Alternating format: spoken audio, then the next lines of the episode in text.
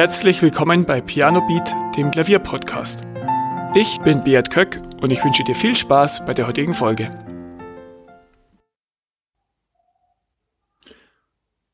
Ich brauche unbedingt Talent, sonst kann ich nicht Klavier spielen lernen.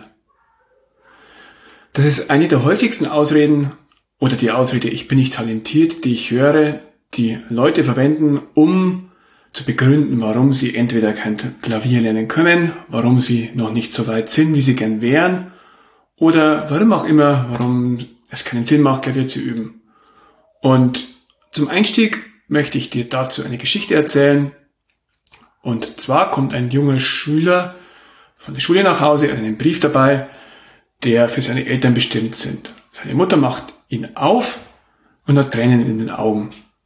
Der Sohn ist ganz verwirrt und fragt, ja, was ist los? Und die Mutter liest vor, ähm, ihr Sohn ist zu intelligent, um bei uns unterrichtet zu werden. Bitte unterrichten Sie ihn selbst. Wir können nicht, nicht mehr länger an unserer Schule haben. Und dann passiert so, der Schüler kommt von der Schule und ja, wenig später oder viele Jahre später wird der Mann als der größte Erfinder aller Zeiten berühmt. Die Rede ist von Thomas Alva Edison, der, ich glaube, über 1000 Patente angemeldet hat. Vor allem bekannt ist die Erfindung der Glühbirne. Ja, und die Geschichte wäre nur halb so spannend, wenn nicht Thomas Edison Jahre später, als seine Mutter schon längst tot war, auf den Dachboden geschaut hätte und da fand er den Brief aus der Schule. Der Inhalt war aber ein anderer, als er die ganze Zeit gedacht hatte. Und zwar stand da drin, ähm, Ihr Schüler ist geistig behindert. Bitte nehmen Sie ihn, Ihr Sohn, Entschuldigung, bitte nehmen Sie ihn von der Schule. Die Mutter hat also den Brief gelesen und wollte ihren Sohn nicht in diese Schublade stecken.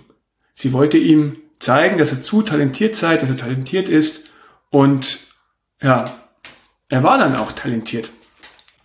Aber er hat diesen Stempel nicht aufgedrückt bekommen. Und Thomas Edison hat dann in sein Tagebuch geschrieben, ähm, ja, dank meiner Mutter bin ich ähm, ein Erfinder geworden und bin nicht als äh, geistig behindert dann in eine Sonderschule gesteckt worden. Worauf möchte ich mit dieser Geschichte hinaus? Wir neigen dazu, uns Stempel aufdrücken zu lassen. Vor allem beim Thema Talent. Was ist denn überhaupt Talent? Talent wird Unterschiedlich definiert meistens ist damit eine Begabung oder eine Fähigkeit gemeint, die in der Regel angeboren ist. Und du wirst bestimmt feststellen, dass dir manche Dinge leichter fallen, manche fallen dir extrem schwer. Häufig liegt das an Übung, häufig liegt es auch an Talent. Ich zum Beispiel, ich bin einfach kein guter Handwerker, kein Bastler, egal wie oft ich einen Ikea-Schrank aufbaue. Ich stelle mich immer an wie der Letzte. Mein Bruder dagegen, der hat von Kindesbeinen an schon super Sachen alleine aufgebaut, selbst äh, Möbel konstruiert. Für mich war das immer, ja, ich mochte es nicht und ich konnte es auch nicht. Ich bin da immer noch nicht talentiert. Und ja, das ist auch gut so, denn jeder Mensch ist anders. Ähm, ja, und in der Schule geht's dann meistens schon los. Der Lehrer sagt, du kannst kein Mathematik. Und dann denkst du, okay, ich bin schlechte Mathe. Und auch wenn du vielleicht gute Mathe wärst, allein dieser Satz sorgt dafür, dass du schlechte Leistungen vermutlich bringen wirst in Mathematik, weil du denkst, ja, ich kann es ja nicht, darum werde ich auch schlecht sein. Also eine selbsterfüllende Prophezeiung. Genauso ist es, wenn ähm, du von dir denkst oder gehört hast, du bist unmusikalisch oder du kannst nicht singen. Das ist ein ganz klassisches Beispiel und auch sehr sensibel bei uns, bei ganz vielen. Da gibt's eine lustige ja, Beobachtung. Ähm, geh mal in einen Kindergarten, in eine Gruppe und frag die Kinder, ja, wer von euch kann denn singen? Und von 20 Kindern werden 20 wahrscheinlich die Hände heben. Dann schau mal 15 Jahre später, wenn du dieselben 20 Leute fragst, wer kann von euch singen, gehen vielleicht maximal drei Hände hoch. Sind die alle viel schlechter geworden? Können die seit dem Kindergarten nicht mehr singen? Nein, das ist ihr Denken über sich selbst, dass sie denken, ja, hm, irgendwann hat ihnen mal jemand gesagt, du kannst nicht singen und dann ja, ist es halt so und wird so akzeptiert.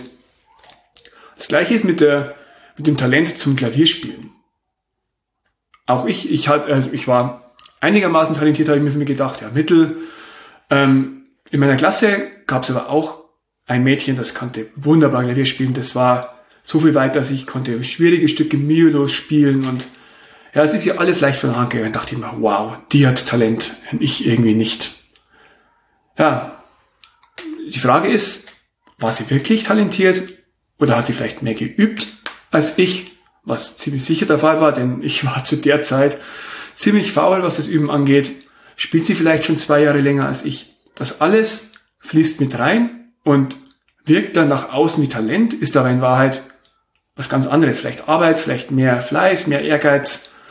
Und ja, auch ich hätte da die Talentaussage hernehmen können, ja, hm, ich höre auf, schau dir mal das Mädchen an, ich bin, ja, bei mir wird's doch eh nix.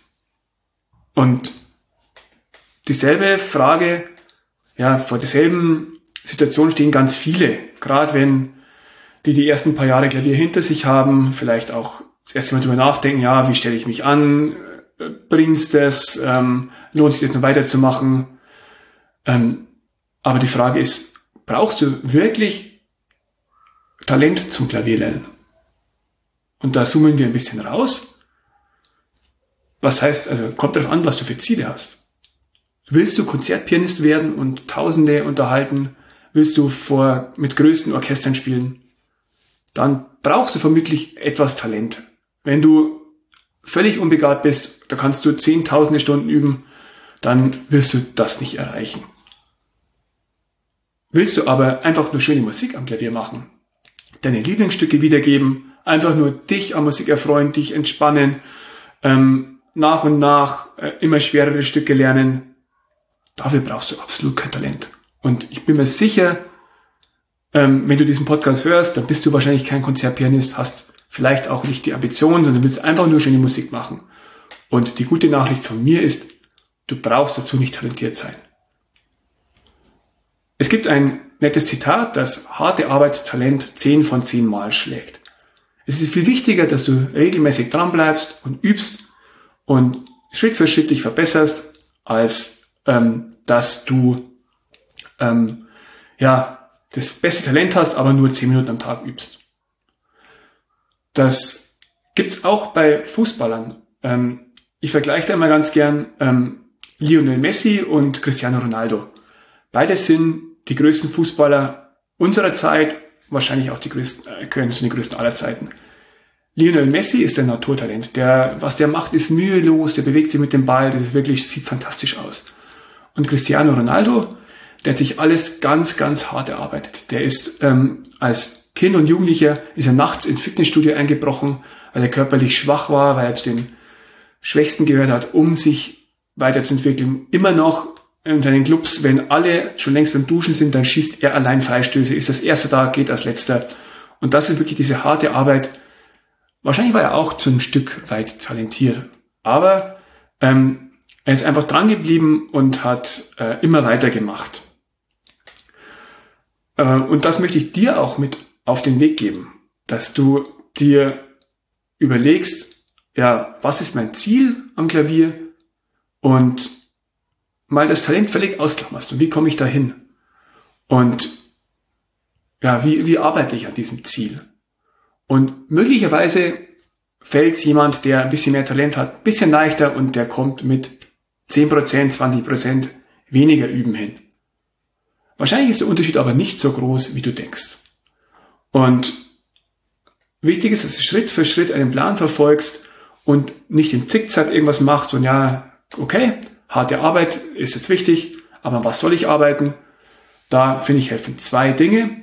Das eine kann ein Unterricht bei einem guten Lehrer sein, der dir wirklich mundgerecht Übungen, Stücke gibt und dich immer weiter fördert. Du übst und dann hast du wieder eine Unterrichtsstunde und es geht immer weiter bergauf. Oder du suchst dir einen wirklich guten Online-Kurs. Auch die sind so aufgebaut, dass du Schritt für Schritt vorwärts kommst, dass du Schritt für Schritt neue Fähigkeiten lernst und wenn du einfach nur eine Lektion nach der anderen machst, dann wirst du dich enorm weiterentwickeln.